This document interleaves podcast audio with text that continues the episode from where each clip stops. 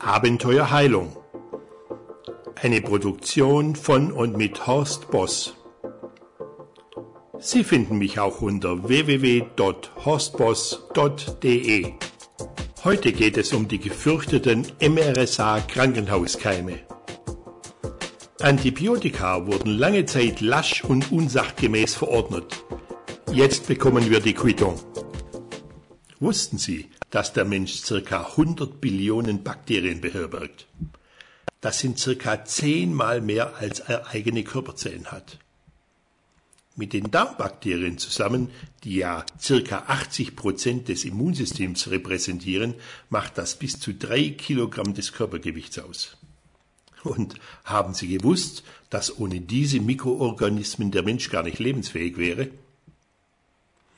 Wenn wir den Begriff Krankenhauskeim hören, dann geht es meist um den antibiotikaresistenten nosokomialen Keim mit dem Namen Staphylococcus aureus.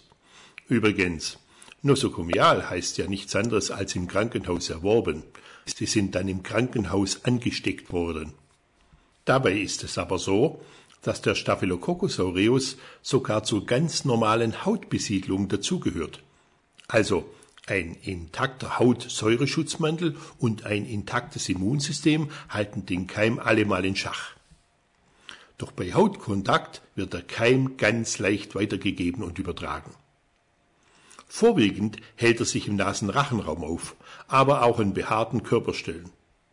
Das Bakterium ist sehr widerstandsfähig und kann sogar auf sterilen Flächen bis zu 100 Tagen überleben. Da reicht es, einfach ins Fitnessstudio zu gehen und das nächste Fitnessgerät anzufassen oder die nächste Türklinke in die Hand zu nehmen, eine Armatur zu bedienen oder einen Lichtschalter an oder auszuschalten.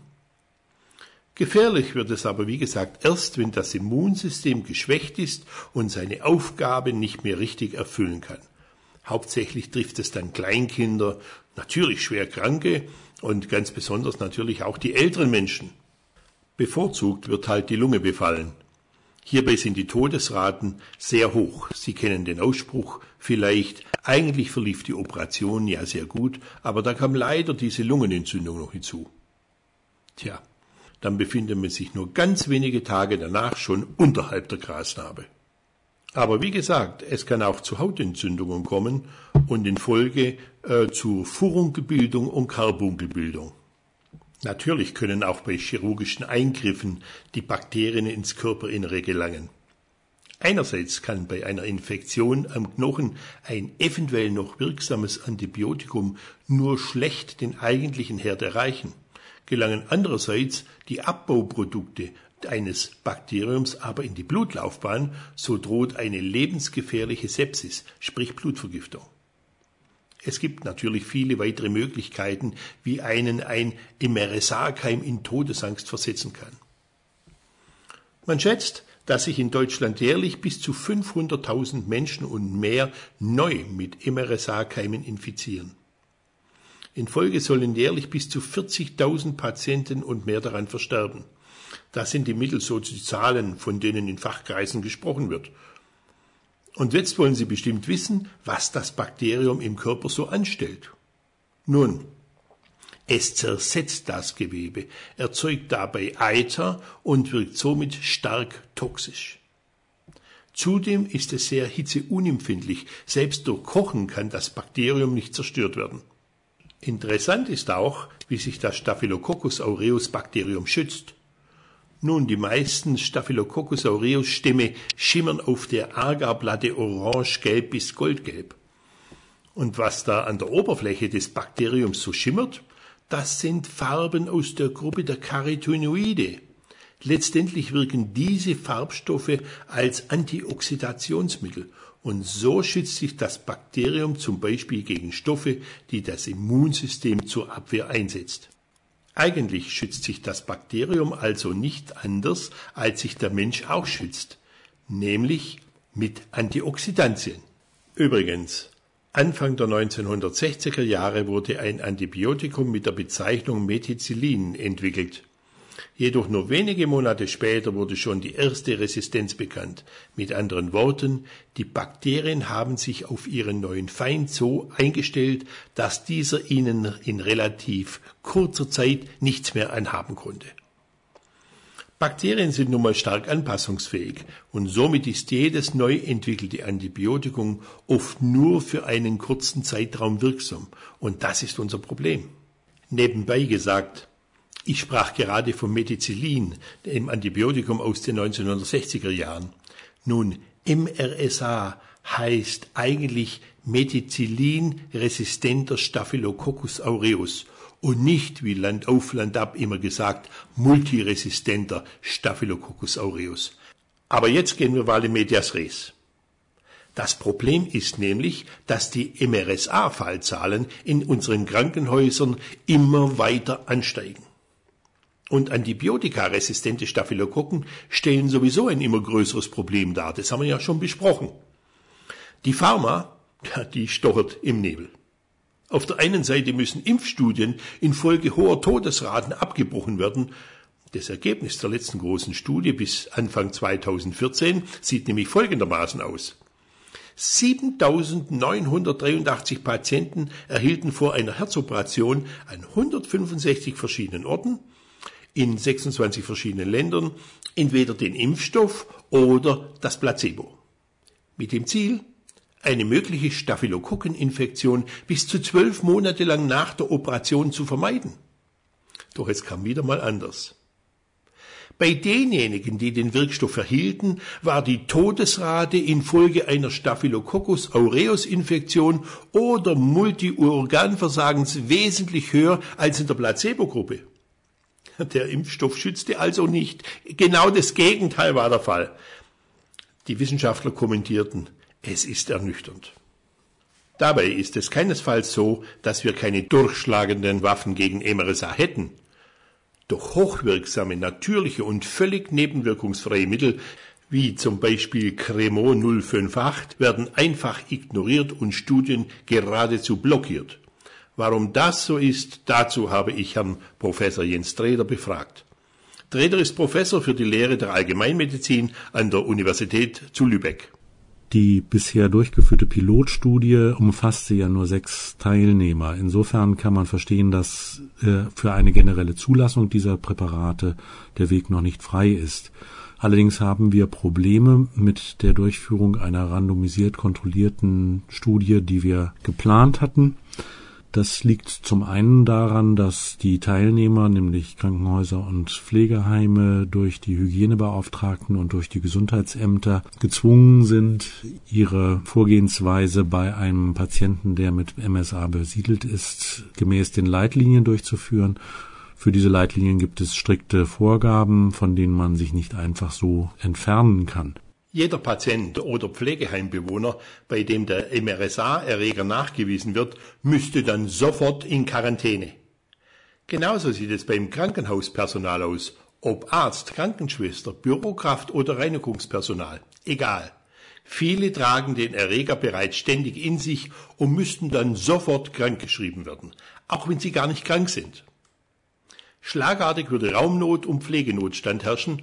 Dazu Professor Treder. Der Grund sind die Leitlinien. Jeder Patient oder Altenheimbewohner, bei dem ein MSA-Erreger nachgewiesen wird, müsste sofort unter Quarantäne gestellt werden. Außerdem muss nach der Leitlinie eine Therapie mit Ganzkörperwaschung, Nasensalbe und Spüllösungen durchgeführt werden. Diese Leitlinienvorgaben sind bindend für die Krankenhäuser und auch die Altenheime. Wenn sie sich nach diesen Leitlinien nicht verhalten, kann das Gesundheitsamt den weiteren Betrieb des Krankenhauses oder des Altenheimes unterbinden. Ist natürlich klar, dass aus diesem Grunde die Krankenhäuser und Altenheime nicht so ohne weiteres bereit sind, an dieser Studie dann teilzunehmen. Professor Dreder weiter. Diese gesetzlichen Vorgaben sind der Hinderungsgrund, dass wir ohne Probleme einen äh, randomisiert kontrollierten Versuch machen können, wie dieses Präparat in der Pilotphase getestet haben, bei Patienten in Pflegeheimen und Krankenhäusern wirkt.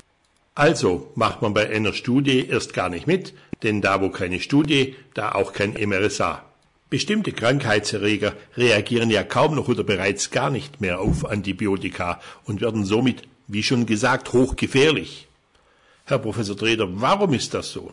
Wie werden Bakterien resistent? Was passiert da? Wie muss man sich das vorstellen? Über die Entstehung von Resistenzgenen wird sehr intensiv geforscht. Ein großes Problem ist, dass die Resistenzgene zwischen verschiedenen Bakterien untereinander ausgetauscht werden können. Das heißt, wenn zwei Bakterien sich begegnen und das eine hat eine Information darüber, wie man sich mit dem Antibiotikum A beschäftigt, ohne davon abgetötet zu werden, und trifft auf das Bakterium B, das vielleicht eine Information hat, wie man auf das Antibiotikum C reagieren kann, ohne von dem Antibiotikum abgetötet zu werden, dann tauschen diese Bakterien untereinander die Informationen aus, sodass letztlich dabei herauskommt, dass beide Bakterientypen hinterher gegen beide Antibiotika resistent sind. Das ist sehr schwierig und das hat natürlich zur Folge, dass wir von der pharmazeutischen Industrie eigentlich immer erwarten müssen, dass sie ungefähr eine Daumenbreit diesen Genaustausch vorweg sind. Das heißt auf Deutsch, dass wir immer mindestens ein, zwei Antibiotika in Reserve haben für die Fälle, wo Bakterien schon gegen bestimmte Antibiotika resistent geworden sind. Dass da irgendwann dann die Decke auch immer dünner wird, ist natürlich selbstverständlich. Mit anderen Worten, wir haben ein riesiges Problem. In den Krankenhäusern stieg das Risiko in den letzten fünf Jahren je nach Erreger um 50 bis 200 Prozent an. Da ist es schon verständlich, dass grüne Abgeordnete die Politik zu Recht auffordern, dafür zu sorgen, dass Patienten vor der Klinikaufnahme auf gefährliche Keime hin untersucht werden. In den Niederlanden, da ist das alles kein Problem. Da ist das Prozedere längst gang und gäbe und die haben kein Problem mit MRSA. Warum Deutschland hier so hinterherhinkt, das ist einfach unverständlich. Professor Theo Dingermann vom Institut für pharmazeutische Biologie an der Goethe-Universität in Frankfurt stellte fest, Schön wäre es, wenn man eine Infektion von vornherein unterbinden könnte, gerade dann, wenn kein Antibiotikum mehr greift. Allerdings ist dies bei einem solchen wandlungsfähigen Bakterium äußerst schwierig, so Dingermann weiter. Na, wenn das so ist, dann haken wir hier einfach ein und präsentieren einen bis jetzt unberücksichtigt gelassenen, aber großen erfolgversprechenden Ansatz.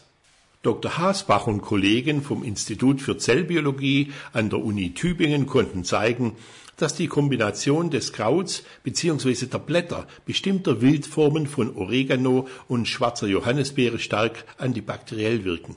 Gerade gegen MRSA. Aber auch gegen andere Bakterien wie Pseudomonien, Salmonellen und Yersinien. Oreganum vulgare, also Oregano, ist im Mittelmeerraum seit über 400 Jahren als Würzmittel im Gebrauch. Der echte griechische Oregano hat den intensivsten Geschmack. In der modernen Pflanzenheilkunde verwendet man Dost, wie man Oregano auch nennt, als Tee gegen krampfartige Magen- und Darmbeschwerden. Und das ätherische Öl hat einen sehr hohen Gehalt an Phenolen und ist somit wirksam gegen Bakterien. Oreganum vulgare wirkt entzündungshemmend und hat eine positive Wirkung bei Erkrankungen der oberen Atemwege. Die Früchte der schwarzen Johannisbeere, lateinisch Ribes nigrum, enthalten außer Wasser Kohlenhydraten, Fettsäuren, Eiweiß und Mineralstoffen, unter anderem Terpene wie Betapinien und Charophylen, Anthocyane und Flavonoide sowie Vitamin C und Pektin. Als Phytotherapie, also innerlich angewendet, zeigt sich eine positive Wirkung gerade bei Heuschnupfen, Schnupfen allgemein, Migräne, Sinusitis, Bronchitis und natürlich Asthma. Zudem haben sie eine entzündungshemmende Wirkung auf die Prostata Allerdings werden in Cremant 058 die Blätter der schwarzen Johannisbeere verwendet.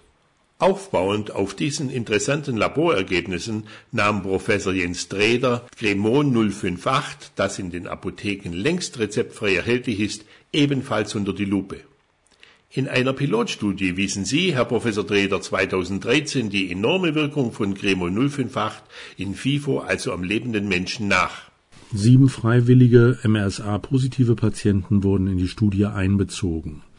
Vor der Studie wurden bei allen Patienten ein Abstrich im Nasenrachenraum vorgenommen.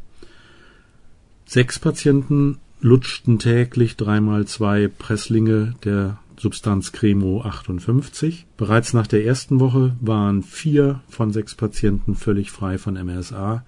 Nach der zweiten Woche waren auch die restlichen zwei Patienten frei von MRSA. Wir haben dann noch einen Kontrollabstrich nach drei Wochen gemacht bei allen Patienten. Diese Patienten waren auch nach drei Wochen weiterhin MRSA frei. Bei einigen Patienten haben wir mittlerweile auch in der üblichen Weise nach sechs, neun und zwölf Monaten nochmal einen Abstrich abgenommen. Diese waren ebenfalls MRSA negativ. Ein Patient von diesen Sieben hatte eine äußerliche Wunde, da ging es also nicht um die Beseitigung von MSA im Nasenrachenraum, sondern das war ein Patient, der eine Dekubituswunde hatte, sich also durchgelegen hatte auf Deutsch. Diese Wunde war mit MSA besiedelt, allerdings auch noch mit anderen Keimen. Bei der äußerlichen Anwendung von einer Cremo 58 Lösung wurde MSA beseitigt. In dem Abstrich hinterher waren die MSA-Keime nicht mehr nachweisbar. Allerdings waren die anderen Keime, Klebsiella, Quellen, Proteus mirabilis und einige andere sehr häufig bei Dekubituswunden zu findende Keime weiterhin nachweisbar. Das kann eventuell daran liegen, dass zum Beispiel die Klebsiellen bekapselte Bakterien sind, die also eine Schleimschutzschicht um den eigentlichen Bakterium-Zellkörper herum haben, wodurch möglicherweise das Medikament nicht angreifen konnte. Natürlich interessiert uns jetzt auch, wie Cremo 058 vertragen wird. Dazu Professor Dreder. Bei dieser Studie wurde von allen Patienten das Präparat als gut verträglich eingestuft, wobei der Geschmack mit mittel bis befriedigend angegeben wurde. Äh, es ist sicherlich ein Geschmack, der äh, ein bisschen gewöhnungsbedürftig ist, aber durchaus nicht abstoßend ist. Die Patienten hatten keine Schwierigkeiten, dreimal am Tag zwei dieser Tabletten zu lutschen. Eine Frage brennt mir jetzt aber doch noch auf der Zunge. Nämlich, wird es demnächst jetzt doch noch eine kontrolliert randomisierte Studie mit Cremo 058 geben? Wir streben natürlich weiterhin eine randomisiert kontrollierte Studie an. Das ist auch das unbedingte Muss, was man erfüllen muss, um eine Zulassung zu erreichen und möglicherweise auch eine Änderung der Leitlinien zu erwirken. Auf welche Weise wir das durchführen können, kann ich momentan noch nicht sagen. Wir haben einige Gespräche geführt. Unser jetziger Gedanke ist, dass wir Allgemeinärzte in Deutschland versuchen anzuschreiben und zu bewegen, gemäß unserem Studienprotokoll nach einer Randomisierung die Patienten entweder mit Cremo 58 oder mit der Leitlinienmedikation zu behandeln. Und dann werden wir hinterher auswerten, welche der Therapien besser wirksam, besser verträglich und letztlich auch kostengünstiger ist. Fassen wir also nochmal zusammen. Da MRSA-bedingte Erkrankungen in Deutschland immer weiter steigen, besteht ein sehr hoher Bedarf an antibakteriell wirksamen Stoffen gegen diese Infektionen. Alle Tests und durchgeführten Untersuchungen mit Cremo 058 Dazu gehört auch der Agar-Diffusionstest sowie der MIC50-Test zeigen eine starke Hemmung des Bakteriumwachstums. Die Kombination des Cremol 058 Extrakts aus Oregano und schwarzer Johannisbeere wirkt auch gegen andere Staphylococcus aureus Stämme, Pseudomonien, Salmonellen und Yersinen. Das wirklich vielversprechende Produkt ist in allen Apotheken erhältlich und frei verkäuflich. Der Tipp, lutschen Sie einfach prophylaktisch zwei Wochen lang dreimal täglich dieser zwei nebenwirkungsfreien Presslinge und denken Sie bei schwer heilenden Wunden auch mal an das Reinigungswasser. Nehmen Sie Ihre Gesundheit selbst in die Hand. Schön, dass Sie heute dabei waren. Über Ihre Beurteilung auf iTunes würde ich mich natürlich freuen. Und bitte empfehlen Sie diesen Podcast an Ihre Freunde und Bekannten schnellstens weiter. Dafür recht herzlichen Dank, Ihr Horst Boss.